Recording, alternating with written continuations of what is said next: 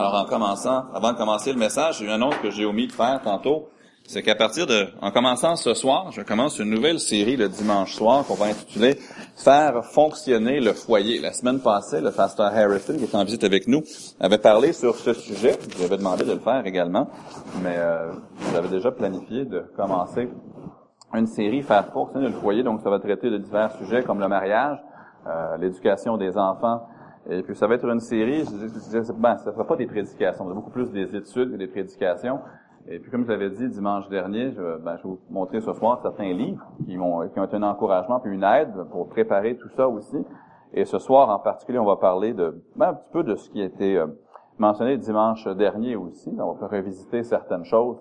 Mais si vous avez des enfants, si vous êtes marié, si vous pensez un jour, ou si vous en avez déjà eu, oui, ça veut simplement être une bonne influence pour le Seigneur. Je crois que ça va être une série très, très utile. Moi, je suis très excité euh, pour ce soir et pour les autres dimanches soirs qui vont suivre aussi euh, pour cette série. Faire fonctionner le foyer, ne le manquez pas, s'il vous plaît. Alors, on va chercher un Thessaloniciens, chapitre 1. Ce matin, je vais commencer une série à travers cette épître de premier, la première épître aux Thessaloniciens. Ça faisait longtemps que je planifiais prêcher à travers ce livre. Et puis, je crois que c'est le timing que Dieu m'a indiqué de commencer ça maintenant. Thessaloniciens, c'est écrit à une église qui était quelque peu confuse. était confuse sur la doctrine, en particulier du retour du Seigneur. Mais Paul leur écrit cette lettre pour les affermir dans leur croyance, mais aussi pour les encourager et pour manifester sa joie sur leur témoignage pour Christ aussi. Un Thessaloniciens et le chapitre 1, on va lire le chapitre au complet ce matin. La parole de Dieu nous dit, Paul, Sylvain, et Timothée à l'église des Thessaloniciens qui est en Dieu le Père et en Jésus-Christ le Seigneur. Que la grâce et la paix vous soient données. Nous rendons continuellement grâce à Dieu pour vous tous, faisant mention de vous dans nos prières. Nous rappelant sans cesse l'œuvre de votre foi, le travail de votre amour et la fermeté de votre espérance en notre Seigneur Jésus-Christ devant Dieu notre Père. Nous savons, frères bien-aimés de Dieu, que vous avez été élus. Notre évangile ne vous a pas été prêché en parole seulement, mais avec puissance, avec l'Esprit Saint et avec une pleine persuasion, car vous n'ignorez pas que nous nous sommes montrés ainsi parmi vous à cause de vous. Et vous-même, vous avez été mes imitateurs et ceux du Seigneur, en recevant la parole au milieu de beaucoup d'afflictions avec la joie du Saint-Esprit, en sorte que vous êtes devenus un modèle pour tous les croyants de la Macédoine et de l'Achaïe. Non seulement, en effet, la parole du Seigneur a retenti de chez vous, dans la Macédoine et dans l'Achaïe, mais encore votre foi en Dieu s'est fait connaître en tout lieu de telle manière que nous n'avons pas besoin d'en parler. Car on raconte à notre sujet quel accès nous avons eu auprès de vous et comment vous vous êtes convertis à Dieu en abandonnant les idoles pour servir le Dieu vivant et vrai et pour attendre des cieux son Fils qu'il a ressuscité des morts, Jésus, qui nous délivre de la colère à venir. Prions. Père, je te remercie pour le fait que tu viens bientôt. On l'a chanté ce matin. J'ai hâte au jour où je vais être dans ta présence, pas par mes mérites, mais par les mérites de Jésus-Christ, qui est mort à ma place, qui est ressuscité et qui m'a accordé le don ineffable, mais gratuit. Gratuit pour moi, mais très dispendieux pour lui, de la vie éternelle. Je te rends gloire que nous allons un jour être dans ta présence sans larmes, sans chagrin, sans souffrance, sans lutte, sans douleur. Mais dans le temps qui nous est donné ici-bas, je prie que nous puissions être des témoins, que nous puissions être des lumières qui brillent dans un monde de ténèbres. Je prie que la différence entre un enfant de Dieu et un enfant des ténèbres soit claire, qu'elle soit nette, qu'elle soit précise. Aide-nous à ne pas marcher selon le train de ce monde avec en, servant les idoles que les gens qui ne te connaissent pas servent. Cependant, aide-nous plutôt à, garder les yeux fixés sur Jésus, à t'adorer toi. Et s'il se cache dans les dans le sous-sol de notre cœur ou dans quelque raccoin que ce soit, une idole qui vient euh, faire ombrage à ton adoration, à ton service, quelque chose qui un temps soit peu, nous détourne de toi. Aide-nous à l'identifier avec ton aide, à nous en détourner et d'avoir le même témoignage que les gens de Thessalonique, qui se sont détournés des idoles pour servir un seul Dieu, le Dieu vivant et vrai. S'il y a quelqu'un ici aujourd'hui qui ne te connaît pas comme sauveur, je prie qu'aujourd'hui l'Évangile pour eux soit clair. Ce que Christ a fait pour eux et à quel point tu les aimes et à quel point tu désires les sauver. Et pour ceux qui sont tes enfants, que nous puissions repartir avec un zèle nouveau, avec euh, une énergie nouvelle pour te servir et un vif désir, non seulement de te servir, mais d'être saint également si Satan, et je sais qu'il le désire, faire quoi que ce soit pour enlever la semence de ta parole aujourd'hui, empêche-le, je prie, et que seul le Saint-Esprit ait libre cours parmi nous ce matin, je le prie au nom du Seigneur Jésus. Amen. La grâce de Dieu, vous savez, c'est une bouffée d'air frais. Êtes-vous tombé, est-ce que vous êtes déjà tombé à l'eau et puis vous étiez sous l'eau et puis ça a pris un peu trop longtemps pour vous d'avoir à remonter? Il y a quelques semaines, Daniel et moi, on était sur le lac des deux montagnes, et puis il y avait un, jeu gonflable qui était là. Puis l'idée du jeu, c'est que quand tu tombes de la structure gonflable, tu tombes dans le lac. Là, ils te font porter une, une, une veste de sauvetage, mais quand je suis tombé dans l'eau la première fois, je pensais que l'eau ne serait que peut-être quatre pieds, cinq pieds de profond. Je pensais que mes pieds allaient toucher le fond. Mais quand je suis tombé, puis je suis tombé, puis j'ai continué à descendre, puis j'ai continué à descendre, pendant l'espace d'un instant, j'ai paniqué. Je me suis dit, mais là, est-ce que la veste de sauvetage, va fonctionner, première des choses? Puis deuxièmement, c'est creux comment ici, l'eau exactement? Finalement, je suis remonté après ce que ça m'a semblé dix minutes, là, mais c'était peut-être juste une seconde, je sais pas. Mais vous savez, j'étais content quand j'ai enfin pu respirer. Pour moi, la grâce de Dieu, c'est une bouffée d'air frais, parce que sans elle, sans la grâce de Dieu, je serais perdu. Vous savez, la religion, ça étouffe. Hier, on, revenait de Pointe-Claire, on était sur une rue, puis il y a un gros temple qui est là d'une autre religion. Et puis il y avait toutes sortes de monde qui étaient là. Ils étaient en train de prendre des photos d'eux avec différentes statues près dans le stationnement. Puis j'étais attristé en le voyant. C'est pas que je me pense meilleur qu'eux. Je suis certain qu'ils sont très sincères. Mais être sincère, ça suffit pas. Il faut avoir la vérité mais ils n'avaient pas la vérité. On continuait, on a pris la, rue Sunnybrook à Pierrefonds, pas loin de chez nous, puis on est arrivé au coin du boulevard Gouin, puis il y avait un énorme festival qui avait lieu sur un terrain de soccer qui était là. Et c'est une religion qui, faisait un festival pour leur association de leur religion. Puis encore, on voyait des gens qui étaient habillés d'une certaine façon, qui indiquaient clairement cette religion qu'ils suivent. Et puis euh, la musique qu'on entendait avec les fenêtres baissées dans la voiture, ça, ça parlait clairement d'un faux Dieu. J'étais attristé, puis ça c'était dans peut-être cinq minutes de voiture, pas tellement loin de chez moi. J'ai vu des gens qui étaient étouffés par la religion. Il n'y a pas de joie à y trouver. Il n'y a pas de liberté à y trouver. La religion, l'idolâtrie, si je veux l'appeler ainsi ce matin, ça étouffe l'homme. Mais vous savez qui désire délivrer l'homme? C'est Jésus-Christ. Il n'y a aucun autre Dieu qui promet de délivrer sa créature. Il leur impose des demandes en disant, ben, c'est faux Dieu supposément dit, si tu fais ça, ça, ça, ça, ça, et ça, et ça, et ça, et ça, ben, je vais t'accepter. Jésus dit, je fais tout pour vous, vous n'avez qu'à m'accepter. Jésus-Christ délivre l'homme. Maintenant, on a une lettre ce matin dans un Thessaloniciens. Une lettre qui est écrite à un groupe de gens qui avaient plusieurs questions, en particulier sur le retour de Christ. Et ça va être un thème clé dans cette épître. Mais avant de pouvoir regarder vers l'avant avec anticipation pour le retour de Jésus, Paul commence dans le chapitre 1 en regardant le présent des Thessaloniciens, en regardant le passé des Thessaloniciens, puis il dit, Wow! Vous avez changé! Quelle transformation! Voici ce que vous étiez avec vos idoles, et voici ce que vous êtes maintenant. Voici comment vous étiez sans espoir et maintenant voyez le modèle que vous êtes devenu pour tous les croyants de l'Achaïe, ça c'était Corinthe, Sancré et d'autres villes de la région macédonienne, et de la Macédoine, euh, le grec et Macédoine. Et vous êtes devenus des modèles. Vous avez été vraiment transformés. Vous savez, j'ai hâte au retour de Jésus. Mais jusqu'à preuve du contraire, ce retour-là, c'est pas aujourd'hui. Ça pourrait être aujourd'hui mais je ne sais pas. Est-ce que ça va être cette année? Est-ce que ça va être dans ma vie? Je ne sais pas. Je sais ceci. Jusqu'au jour où Christ va venir, il m'a laissé ici.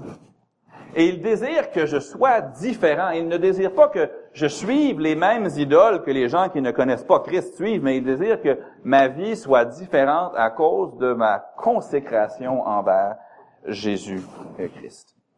Vous savez, une des plus grandes joies que je connaisse, c'est de voir des gens être transformés par Jésus-Christ. C'est une grande joie de voir quelqu'un comprendre l'Évangile. Quand ils l'ont comprise, ils se repentent, ils expriment ouvertement leur repentance, ils font appel à la grâce de Dieu, ils invoquent le nom du Seigneur pour être sauvés. C'est une grande joie de, voir ça. Mais ça s'arrête pas là. J'ai beaucoup de joie quand je vois des gens confesser Jésus-Christ, faire profession de foi, mais ensuite les voir être transformés par l'Esprit de Dieu. Il y a une certaine déception qui est là quand on voit quelqu'un faire profession de foi qui dit, oui, je suis un enfant de Dieu. Oui, je crois que Christ est mort à ma place. Je lui demande de me sauver, mais ensuite, il reste pareil. Si je suis sauvé, je devrais devenir différent. Si je suis sauvé, je devrais être transformé. Ma vie devrait être différente de ceux qui ne connaissent pas Christ. Le mot qu'on appelle, qu'on emploie pour ça, c'est la sanctification. De devenir de plus en plus mis à part pour Dieu. Voudrais qu'on remarque, premièrement, quand on parle de la conversion, du salut des Thessaloniciens, premièrement, un salut indéniable. Un salut qui était indéniable. Le titre du message, c'est On est sauvé de l'idolâtrie. Mais, être sauvé, c'est bien. Mais, est-ce que ça vous est déjà arrivé à vous de retourner à vos anciennes passions après avoir été sauvé? Vous avez reçu le salut en Christ, mais vous recommencez à faire les choses que vous faisiez avant le salut. Mais dans le cas des Macédoniens, des Thessaloniciens, ils avaient un salut, je veux dire, indéniable. Je commence au verset 2. Dans le verset 2, Paul rend grâce pour le témoignage des euh, Thessaloniciens. Remarquez ce qu'il dit au verset 4.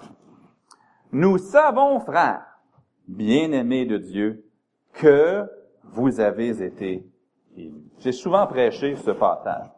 1 Thessaloniciens 1. Mais, j'avais jamais, je m'étais jamais arrêté sur cette phrase. Comment est-ce que Paul peut dire ça? Nous savons que vous avez été élus de Dieu. Qui pourrait aller voir une autre personne et dire, je sais que tu es sauvé? Moi, j'aurais pas l'audace de dire ça. Il y a des gens dans l'Assemblée, ce matin, j'ai zéro doute sur votre salut, mais si quelqu'un me disait, es-tu sûr, sûr, sûr, sûr, sûr qu'il est sauvé? J'hésiterais. Pas par manque d'amour, mais pour une seule raison. Parce que moi, je vois pas votre cœur. Je peux voir les fruits de votre conversion, mais je peux pas voir le cœur. Faut être prudent. Des fois, quelqu'un vient nous voir et dit, je doute de mon salut. Soyez prudent, surtout quand vous parlez à vos enfants. Si vos enfants ont des doutes, Parents, ne dites pas, oui, oui, oui, oui, oui, j'étais là quand tu étais enfant, tu as prié, j'étais là, je t'ai entendu. Ne dites pas ça. Personne ne peut voir le cœur de quelqu'un d'autre. Soyons prudents. Je peux pas dire avec 100% d'assurance et d'exactitude, je sais que telle ou telle autre personne est sauvée. Je sais pas si on reçoit des messages des extraterrestres ce matin ou c'est quoi, là, mais des fois, je pense c'est des camions qui passent sur la route puis qui interfèrent avec notre système de son, du moins L'église, on était à Toronto, ça arrivait des fois, c'était pas, c'était pas souvent, mais des fois un camion qui passait, puis on entendait le camionneur dans le système en plein milieu du message. Il disait, 10-4, j'ai reçu ta commande. C'était comme, euh... Heureusement, le pasteur, il avait un bon sens d'humour, il a dit oui, Seigneur, puis il a continué à prêcher. mais bon, on continue. Alors, on peut pas lire le cœur de quelqu'un. Moi, j'ai aucun doute ce matin que Victor Folly ou Dieu seul Antoine ou Bélézard Franco ou encore euh, Édouard ou Mario, juste pour en prendre cinq, là, j'ai aucun doute. Si quelqu'un me dit, est-ce que tu doutes de leur salut? Non. Mais est-ce que quelqu'un me dirait, est-ce que tu sais qu'ils sont sauvés? Allô? Je me mets ici, peut-être mieux. Est-ce que tu sais qu'ils sont sauvés? Non. Je pense, j'ai confiance, mais je ne peux pas voir le cœur. Ce matin, moi, je prêche le message, vous me regardez, J'espère que la plupart d'entre vous, vous pensez que je suis sauvé, mais vous ne le savez pas avec certitude parce que vous ne voyez pas mon cœur. Dieu voit mon cœur. Vous savez, l'homme regarde, la seule chose que l'homme peut faire, l'homme regarde à ce qui frappe les yeux. C'est tout. On n'a pas de rayon X spirituel qui nous permette de voir à l'intérieur des gens. On voit les évidences externes. On ne peut pas voir à l'intérieur. Pourtant, Paul dit au verset 4, nous savons. Il dit pas nous pensons. Il dit pas, J'ai bon espoir. Il dit, nous savons, frères, bien-aimés de Dieu, que vous avez été J'ai pas de doute. Je pose cette question. Est-ce que ça paraît que vous êtes sauvés? Est-ce que ça paraît? Vous savez, on vit dans un monde où, euh, une époque où les chrétiens parfois veulent passer incognito. C'est comme si on veut être des agents secrets de Dieu. On veut se mêler au monde, mais on veut pas que ça paraisse. Vous savez, il y a une différence entre un agent secret et un soldat. Un soldat, il porte fièrement l'uniforme de son armée. Le, l'agent secret, lui, il passe inaperçu, puis là, il veut faire sa petite affaire sans que les gens le voient. Mais vous savez, il n'y a pas une seule place où la Bible nous dit, qu'on nous compare à des agents secrets. Mais elle nous compare à répétition à des soldats de l'armée du Seigneur. Ça devrait paraître à de quel côté on est rangé. C'est comme si on veut être un chrétien, mais on veut être comme si ça, on, ne l'était pas. Quand je travaillais dans les ventes à Scarborough, il y avait un homme, j'ai mentionné déjà son nom, ben, je ne sais pas son nom, de toute façon vous ne le connaissez pas, là, mais c'était un ancien missionnaire d'une autre dénomination chrétienne au Cambodge. J'étais allé au Cambodge comme missionnaire. Puis il était revenu à Toronto, puis travaillait avec moi. Puis c'était un homme qui me disait, moi là, je veux me mêler aux gens autour de moi, puis être comme eux afin qu'ils écoutent l'Évangile. Je me j'oublierai jamais le moment où j'avais été tellement surpris. On est arrivé au tournoi de golf annuel de la compagnie. Puis là, il était en train de fumer le plus gros cigare que j'ai jamais vu de ma vie. Puis il était à moitié ivre. Puis après ça, je, lui avais parlé plus tard. Je lui ai dit, tu sais, tu dis que tu es un croyant, puis là, tu agi pire qu'eux. Puis il me dit, ouais, mais je veux qu'ils m'acceptent pour que je puisse leur parler de Jésus. Mais la Bible, c'est pas ça que ça enseigne. Ça enseigne que si je suis un enfant de Dieu, je devrais être différent. Eux, ici, les Thessaloniciens, leur salut, il était indéniable dans le sens que Paul regardait leur témoignage de vie puis disait, ça paraît que vous êtes sauvés. Ça se voit. Quand les gens viennent à Christ, ils viennent à Christ et que Christ les transforme, qu'il commence en eux cette bonne et la rend parfaite jusqu'au jour de Jésus-Christ, Philippiens 1.6, ces gens-là deviennent complètement différents. Il y a plusieurs personnes dans la Bible qui sont devenues totalement méconnaissables après leur salut. Et c'est ça qu'il faut. La transformation était tellement évidente et tellement frappante. Verset 4 encore. Nous savons, frères bien-aimés, de Dieu que vous avez été élus. Comment on peut le savoir? Est-ce que Paul peut voir des choses que vous et moi, on ne peut pas voir? Non, sauf que l'Esprit de Dieu inspire cette lettre. Comme je l'ai dit, je ne peux pas regarder votre cœur, mais je peux regarder vos œuvres, par exemple. Vous ne pouvez pas regarder mon cœur, mais vous pouvez voir et m'écouter, me regarder et voir, j'espère, des évidences du salut.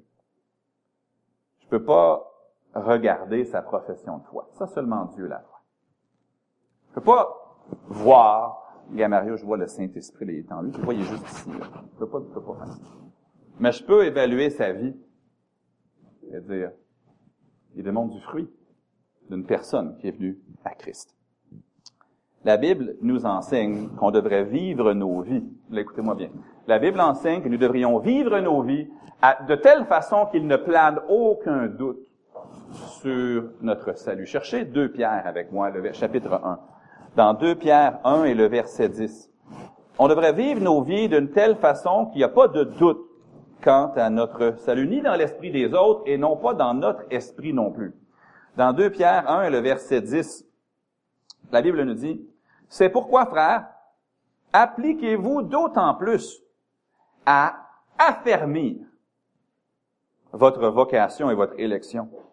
Car en faisant cela, vous ne broncherez jamais. Est-ce que ça enseigne ce verset qu'on peut devenir plus sauvé qu'on ne l'est aujourd'hui? Non. Quand vous avez été sauvé, vous avez été sauvé à 100% une fois pour toutes. Il ne pas devenir plus sauvé ou devenir moins sauvé. Alors, qu'est-ce que ça peut bien vouloir dire? D'affermir votre vocation, votre élection. Une autre façon de le traduire dans d'autres traductions, c'est rendre certain.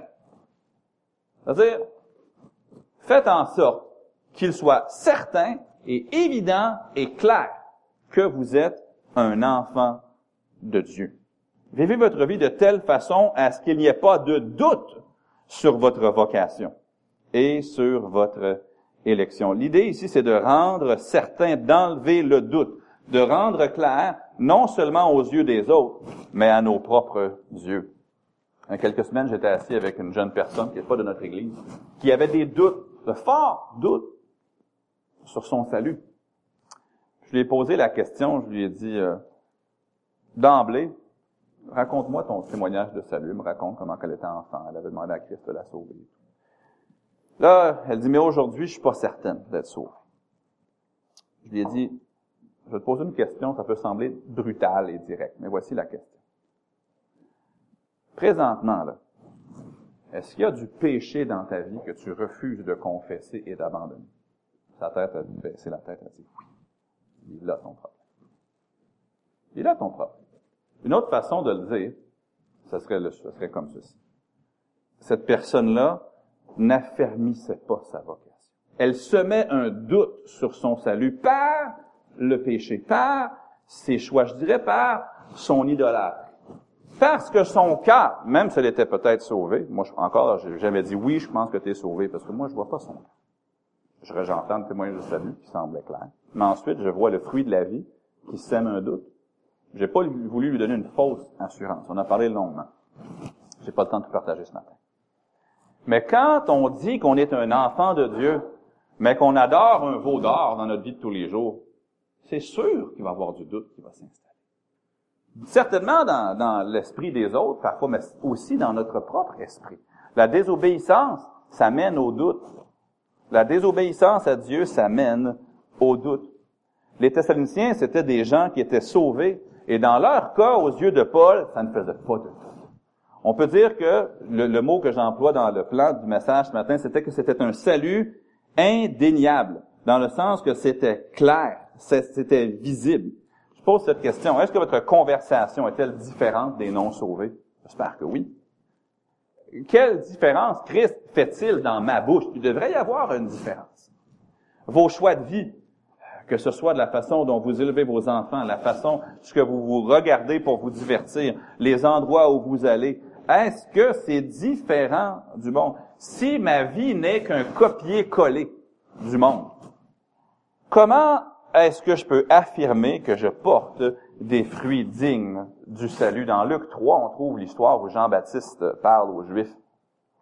Dans Luc 3, 8, Jean-Baptiste leur dit, Produisez donc des fruits dignes de la repentance.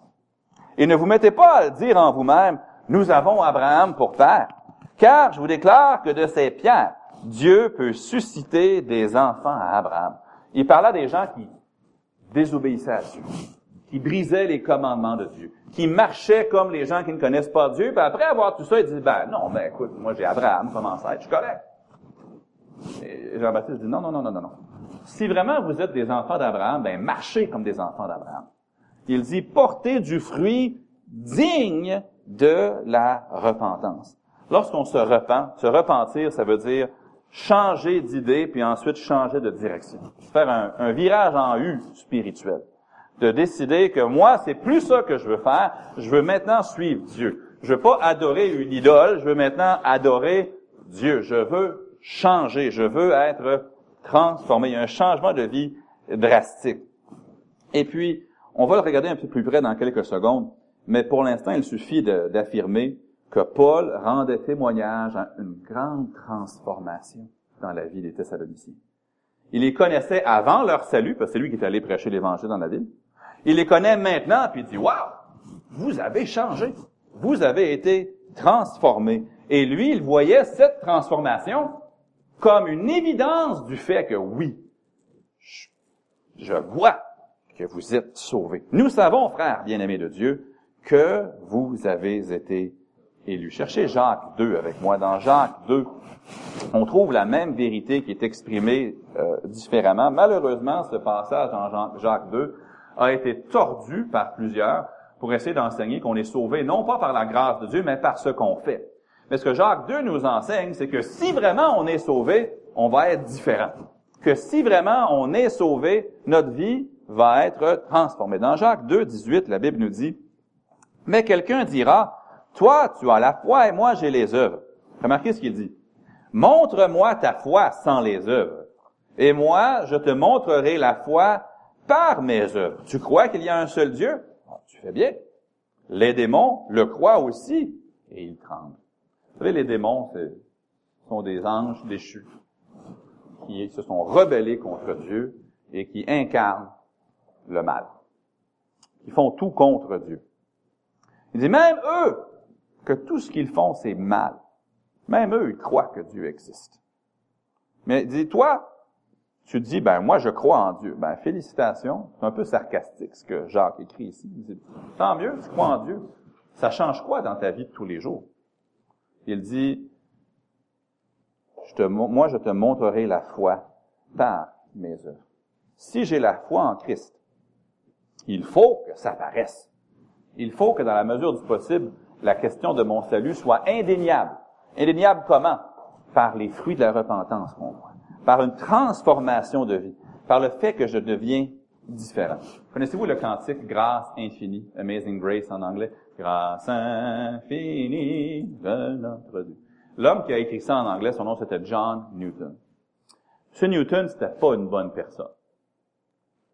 On pourrait dire de cette façon.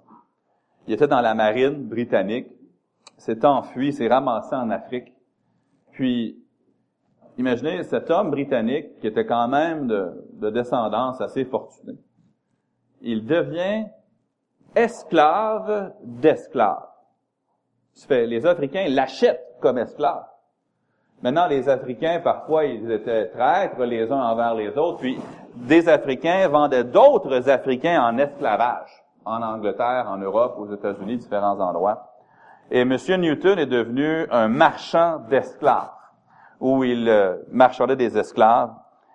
Et plus tard, il a entendu l'Évangile. Mais M. Newton se voyait, et à juste titre, comme si bas, si méchant, si pervers qu'il ne pensait pas vraiment que Dieu pourrait le sauver. Il y a un missionnaire qui lui a parlé, qui l'a conduit à Jésus-Christ. Et en anglais, il a dit, Amazing grace, how sweet the sound that saved a wretch like me. Oh, grâce infinie, quel beau son d'une grâce qui a sauvé quelqu'un d'aussi bas et pervers même si j'étais si bas, la grâce de Dieu m'a sauvé. Sa vie, elle a été complètement transformée. Plusieurs grands cantiques américains ont été écrits par M. Newton. Il est devenu un puissant prédicateur de l'Évangile. Il n'a jamais oublié d'où il était venu. Aujourd'hui, si vous allez voir euh, dans une église de Londres où il était le pasteur, il y a une pierre, une épitaphe qui est écrite. À la mémoire de John Newton, auparavant un libertarien et un blasphémateur, esclave d'esclaves en Afrique, mais renouvelé, purifié, pardonné et envoyé pour prêcher l'Évangile qu'il avait auparavant cherché à détruire. Ça vous rappelle quelqu'un d'autre dans le Nouveau Testament? Un dénommé Saul de Tarse. Saul respirait la haine contre les disciples de Jésus. Puis un jour, sur le chemin de Damas, Jésus a dit, Saul, Saul, pourquoi me persécutes-tu? Il te serait dur de regimber contre les aiguillons. L'apôtre Paul, ben, Saul, Seigneur, que veux-tu que je fasse? Puis aveugle, il s'en va à Damas, il est assis, puis il attend jusqu'à ce que Dieu dise, Ananias, lève-toi, va dans la rue qui s'appelle la droite, va voir Saul de Tarse, je l'ai choisi pour être une lumière, mon, témoin pour les nations. Dieu a complètement transformé la vie de ces hommes.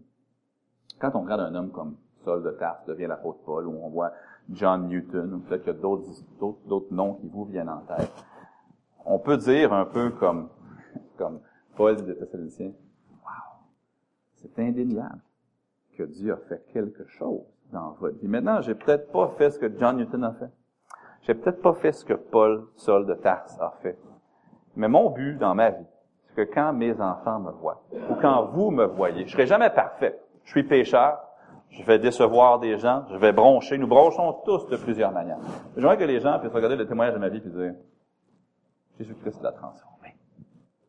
Qu'ils puissent dire, dans la mesure humainement possible, nous savons, frère, l'éveillé, nous savons on peut voir des évidences dans ta vie. On remarque, nous savons, frères bien-aimés de Dieu, que vous avez été élus. Un salut indéniable. Mais deuxièmement, il y avait un salut transformateur. C'est un salut transformateur. Marquez au verset 8.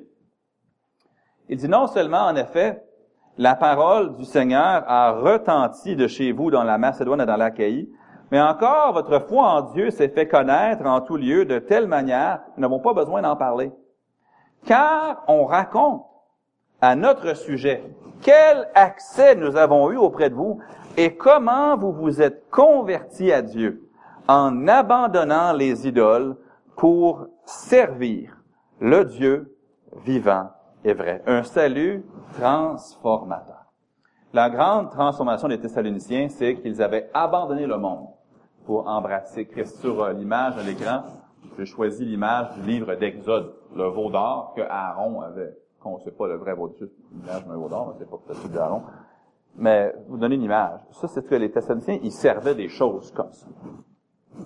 Puis un jour, ils ont mis de côté toutes ces choses et ils ont commencé à servir le vrai Dieu. Ce matin, j'ai pas vraiment le temps de, de, le lire, mais à la maison, lisez Acte 16, les versets 1 à 9. Vous trouvez ici le récit de Paul qui arrive à Thessalonique, qui va commencer à prêcher l'Évangile. Puis dans, il nous dit dans le verset 4 de notre texte, euh, plutôt au verset 5, qu'il a prêché pas seulement en parole, mais le Saint-Esprit était vraiment là. Le Saint-Esprit faisait quelque chose de puissant. Et c'était avec puissance sa prédication. Avec l'Esprit Saint, avec une pleine persuasion. C'est pas Paul qui a transformés, c'est Dieu qui a fait quelque chose. Ah, ça c'est le genre de ministère qu'on veut, n'est-ce pas? Quand on prêche, quand on enseigne, quand on partage l'Évangile au travail, on veut pas que ce soit nous qui parlons, on veut que ce soit Dieu, dans sa puissance, qui fait quelque chose. Moi, je suis rien. Lui, il est tout puissant. Lui, il est puissant. Lui, il est grand. Puis on veut lui laisser toute la place. C'est un salut transformateur. Quand vous allez lire cet après-midi, acte 16, vous allez voir au verset 4 qu'il y a une grande foule qui s'est convertie à Thessalonique. Ça dit beaucoup de païens craignant à Dieu. C'est des gens qui n'avaient pas grandi avec Dieu. C'était des gens qui étaient idolâtres auparavant, mais qui se sont mis à craindre non pas un veau d'or, non pas une statue d'Artémis ou de Zeus, mais ils ont commencé à craindre le vrai Dieu. Au verset 6, en accusant Paul de, de faire, de, de, de, d'évangéliser la ville, les Juifs disent, ces gens qui ont bouleversé le monde sont venus jusqu'ici. Ça veut dire que quand des gens venaient à Christ, ils devenaient tellement différents que ça dérangeait tout le monde autour d'eux. C'est comme si les chrétiens, quand, les gens venaient à Christ, leur vie était tellement radicalement transformée que ça a bouleversé autour. Au verset 7 de Acte 16, ça nous dit qu'ils agissent contre tous les édits de César. Ça veut dire que quand César arrivait, puis il disait, Adorez-moi César, je suis Dieu. Il disait, non, on va adorer un seul Dieu, c'est le Dieu qui t'a créé, César. Quand il disait, voici votre déesse régionale, adorez-la, il disait, non, on va pas adorer ça. On va adorer le Dieu des cieux. Savez-vous que c'est possible pour nous aujourd'hui d'avoir nos propres idoles? Je m'attends pas à voir qui que ce soit quitté ici aujourd'hui, d'avoir une statue comme ça dans votre foyer. Puis, malgré que c'est encore surprenant, on n'a pas allé tellement loin. On pourrait prendre une marche, partir d'ici, s'il pleuvait pas, on pourrait prendre une marche dans le quartier qu'on trouverait des statues. On trouverait des, des choses que des gens adorent. Pas besoin de chercher tellement loin. Chez Ézéchiel, chapitre 14 même si on n'a pas de statue, même si on n'a pas de, de veau d'or ou de statue de Zeus ou de d'Artémis, peu importe qu'on adore, comme les Thessaloniciens en auraient peut-être eu avant. Savez-vous qu'on peut nous aussi avoir nos propres idoles? Ézéchiel 14, en commençant au verset 2. Ben, je commence au verset 1. Dans Ézéchiel 14, je vais lire les huit premiers versets de Ézéchiel 14. Quelques-uns des anciens d'Israël vinrent auprès de moi et s'assirent devant moi. Et la parole de l'Éternel me fut adressée en ces mots-là. Ézéchiel va parler aux anciens d'Israël, ceux qui devraient connaître Dieu. Puis il dit, Fils de l'homme, ces gens-là portent leurs idoles où? Dans leur cœur. Savez-vous qu'il est absolument possible de venir un dimanche matin à l'église baptiste centrale à Laval et avoir nos idoles avec nous? C'est peut-être pas des statues, c'est peut-être pas quelque chose qui pend de notre rétroviseur dans la voiture, mais ça peut être dans notre cœur. Et il continue. Et ils attachent les regards sur ce qui les a fait tomber dans l'iniquité. Me laisserai-je consulter par eux? Savez-vous, des fois, avez-vous déjà prié, puis vous sentez comme si le ciel, c'était une nappe d'acier? C'est comme si vous avez honte de prier. Dieu dit, me laisserais-tu consulter par des gens qui ont des idoles dans leur cœur, qui prennent ma place, qui font compétition avec moi? Mais dans sa grâce, verset 4, il dit, c'est pourquoi parle-leur et dis-leur, ainsi parle le Seigneur l'Éternel. Tout homme de la maison d'Israël qui porte ses idoles dans son cœur et qui attache les regards sur ce qu'il a fait tomber dans son iniquité, s'il vient s'adresser au prophète, moi, l'Éternel, je lui répondrai malgré la multitude de ses idoles. Moi, je veux pas que Dieu réponde malgré mes idoles. Je veux qu'il réponde en puissance, en l'absence de toute idole, afin de saisir dans leur propre cœur ceux de la maison d'Israël qui se sont éloignés de moi avec toutes leurs idoles. C'est pourquoi, dit à la maison d'Israël, ainsi parle le Seigneur l'Éternel. Revenez et détournez-vous de vos idoles, détournez les regards de toutes vos abominations. Car tout homme de la maison d'Israël ou des étrangers séjournant en Israël s'est éloigné de moi, qui porte ses idoles dans son cœur et qui attache les regards sur ce qu'il a fait tomber dans son iniquité, s'il vient s'adresser au prophète pour me consulter par lui, moi, l'Éternel, je lui répondrai moi-même. Je tournerai ma face contre cet homme. Je ferai de lui un signe et un sujet de sarcasme, et je l'exterminerai du milieu de mon peuple, et vous saurez que je suis l'Éternel. Moi, je ne peux pas voir votre cœur. Non seulement je ne peux pas voir votre cœur pour voir le salut qui y serait, mais je ne peux pas voir votre cœur non plus pour voir les idoles qui pourraient se trouver dans le cœur. Vous, vous pouvez voir ce qui frappe les yeux ce matin. Je ne peux pas voir mon cœur et s'il y avait une idole dans mon cœur. En fait, notre cœur, selon Jérémie 17.9, est si méchant et si tortueux. Ça dit, qui peut le connaître? Moi, je peux à peine connaître mon propre cœur, encore bien moins le vôtre. Je peux pas. Mais je sais ceci, Ézéchiel 14 nous avertit clairement que même si on n'a pas de statue dans notre maison, même si on n'a pas d'idole sur le perron devant la maison, on peut même les amener à l'église. Il n'y a pas de bénédiction pareille pour celui qui porte ses idoles dans son cœur. Vous savez, des fois, on, amène nos offrandes à la banque plutôt qu'à Dieu.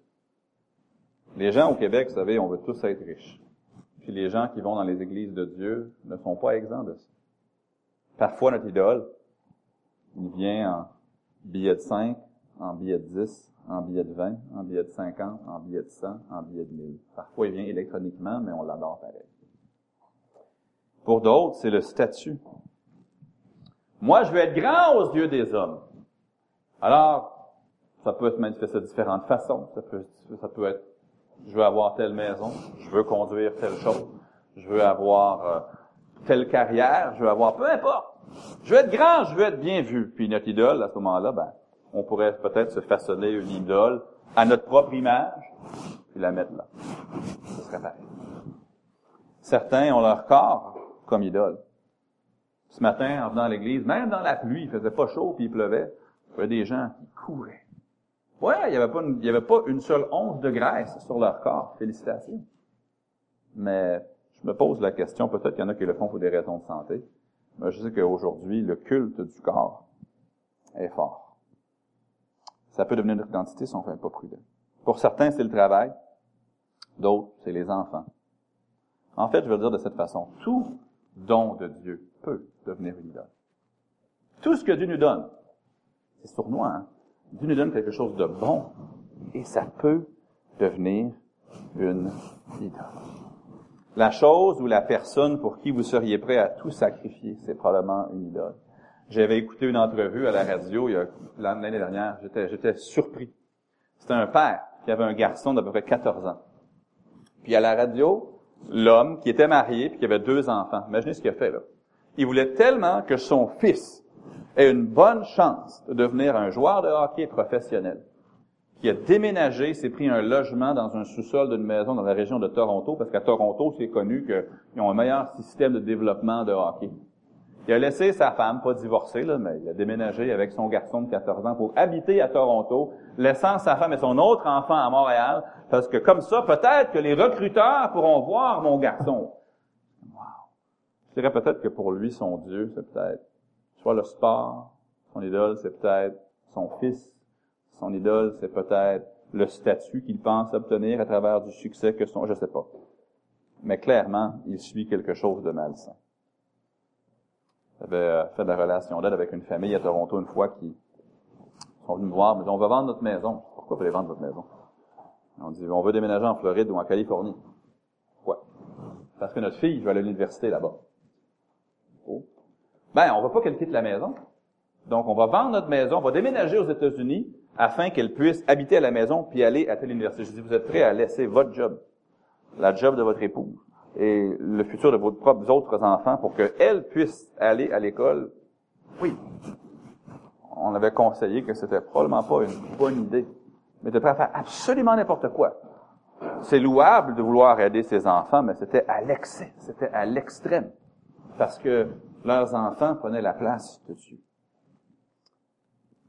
pour euh, bien personnellement, à un jeune âge dans le ministère, ça fait 20 ans que je suis dans le ministère, 16 ans à temps plein, ou rémunéré, je pourrais dire. Puis, euh, j'avais beaucoup de livres.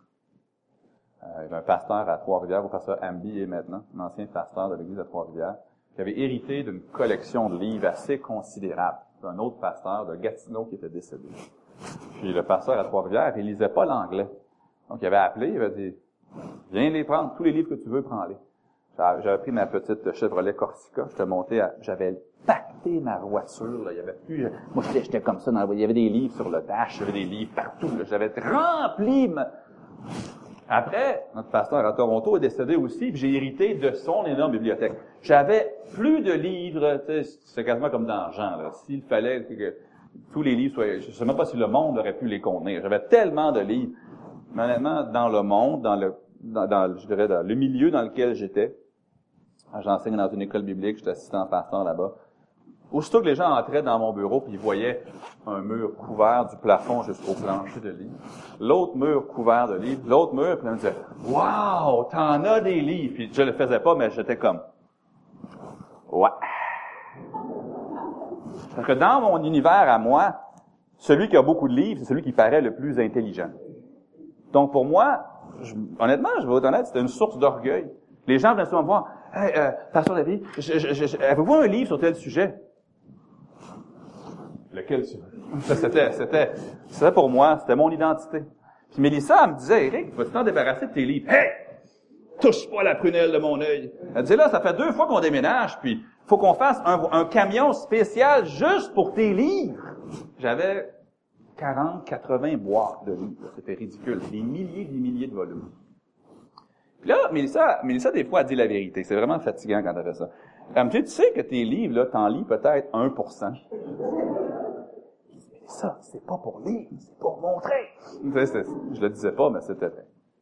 Mais, finalement, j'ai fait une page, suis de tous les livres que je n'utiliserai jamais. J'en ai donné d'autres, j'en ai donné d'autres. Maintenant, c'est plus gérable. Mon bureau, j'en ai suffisamment, j'en ai un petit peu au grenier, mais c'est plus mon identité comme c'était avant. C'est ridicule des livres. Moi, mon identité, c'est une voiture. Ah ben, tant mieux. On a tous notre petit dada. Mais on a tous quelque chose de bien. C'est bon, une bibliothèque de livres chrétiens. C'est utile. Mais ça peut devenir une idole. Quelque chose de bon qui devient si important pour nous qu'on commence à s'identifier par cette chose, puis à être orgueilleux de cette chose. Je vais le dire de cette façon. Ce sur quoi vous fixez les regards, c'est probablement votre idole. Ce sur quoi vous fixez les regards, c'est probablement votre idole. Ce qui accapare votre passion, ce qui accapare votre énergie, ce qui accapare vos finances, ce qui accapare votre temps, c'est peut-être votre idole. Dans Hébreu 12, 2, ça nous dit, ayant les regards sur Jésus, qui suscite la foi et mène à la perfection. Là, c'est ce qui est le pire avec les idoles. C'est pas seulement qu'elles sont là. Mais alors qu'on les regarde, elles nous détournent de Jésus-Christ. C'est pas mauvais d'avoir 5000 livres dans cette bibliothèque. Mais si ça m'empêche de marcher avec Jésus parce que je me pense passer ça, c'est mauvais. C'est pas mauvais d'avoir de l'argent. Mais si mon argent m'empêche de marcher avec Jésus, d'avoir les records sur Jésus, ça devient mauvais. C'est pas mauvais d'avoir des enfants. Au contraire. Mais si je suis, je ne marche plus avec Dieu à cause de mes enfants, je dois me repentir. Continuer à aimer mes enfants, continuer à bien les élever pour le Seigneur, mais réajuster mon cœur vers Jésus. Je pose cette question, ne répondez pas à haute voix, mais c'est quoi? Quelle est la chose qui vous, qui détourne vos regards de Jésus? Quelle est, c'est à la fin d'une journée où vous n'aurez pas marché avec Dieu. Là. Mettons que demain, lundi, vous n'aviez pas marché avec Dieu de la journée. C'est quoi la chose qui vous a empêché de marcher avec Dieu? C'est quoi la chose qui a détourné vos regards de Jésus? C'est probablement l'idole avec laquelle Dieu est en compétition dans votre vie. Alors qu'on termine dans 1 Thessaloniciens 1, non seulement je vois que c'était un salut qui était indéniable, c'était un salut transformateur, ils se sont détournés de leurs idoles pour servir le Dieu vivant et vrai, mais comme résultat de tout ça, c'était un salut volubile.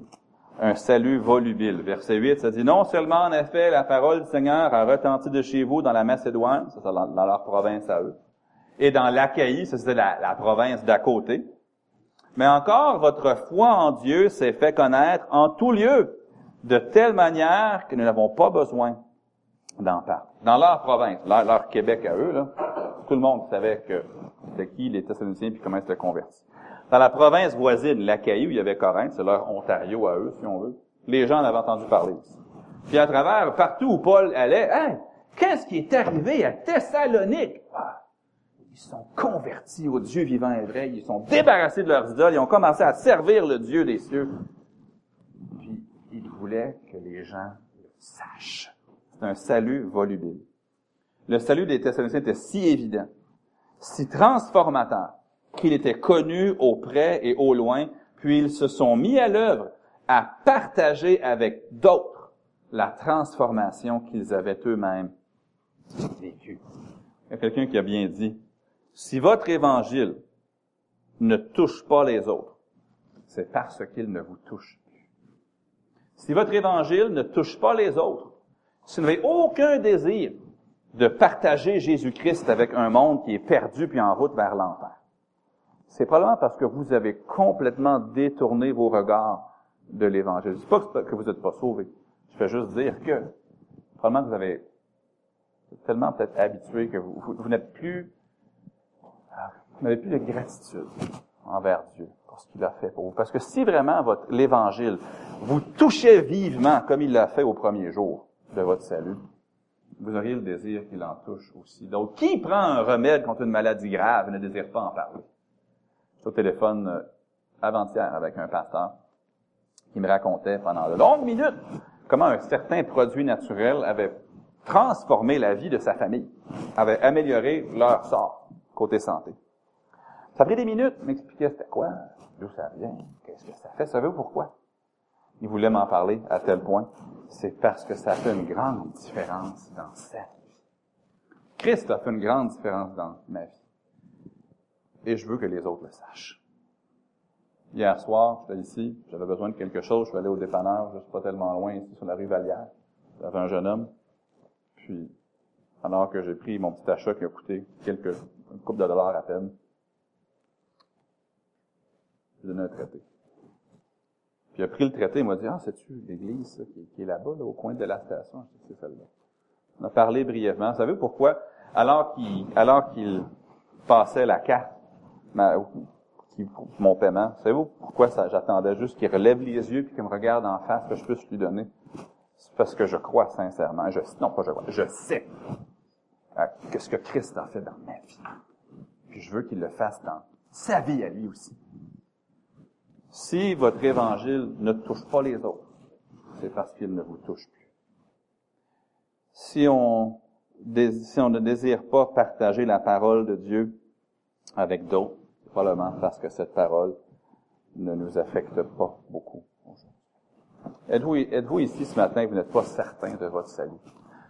Je vais m'adresser surtout à, peut-être, vous avez fait une profession de foi dans le passé, mais là, vous n'êtes pas sûr Loin de moi l'idée de vous donner une fausse assurance. Mais je vous donne deux pistes de réflexion. Ça me fait plaisir qu'on se voit en privé pour en parler. Peut-être que vous n'aviez pas vraiment compris l'Évangile au départ. Mais deuxièmement, je pose cette question. Si vous avez commencé à douter d'un salut qu'auparavant vous étiez certain, n'y a-t-il pas une idole dans votre vie, un péché, quelque chose qui sème le doute? On l'a vu au tout début du message, que quand on porte les fruits de la repentance, on, on prouve, on, on, on, assure, on enlève le doute de notre salut. Mais quand on marche selon le train de ce monde, quand on fait ce qui est mal, ce que Dieu n'aime pas, quand on a une idole qu'on porte dans notre cœur, un résultat naturel, c'est que ça commence à semer du doute. Je suis vraiment sauvé? Puis là, Satan, il est là, là puis il arrose Si tu étais vraiment un chrétien, tu n'aurais pas fait ça. Si tu étais vraiment sauvé, tu n'aurais pas parlé comme ça. Là, des fois, on veut dire avec beaucoup d'entrain, non, mais je sais que j'ai la vie. Mais gloire à Dieu, mais si tu l'as, la vie éternelle, tu n'aurais quand même pas dû faire ça.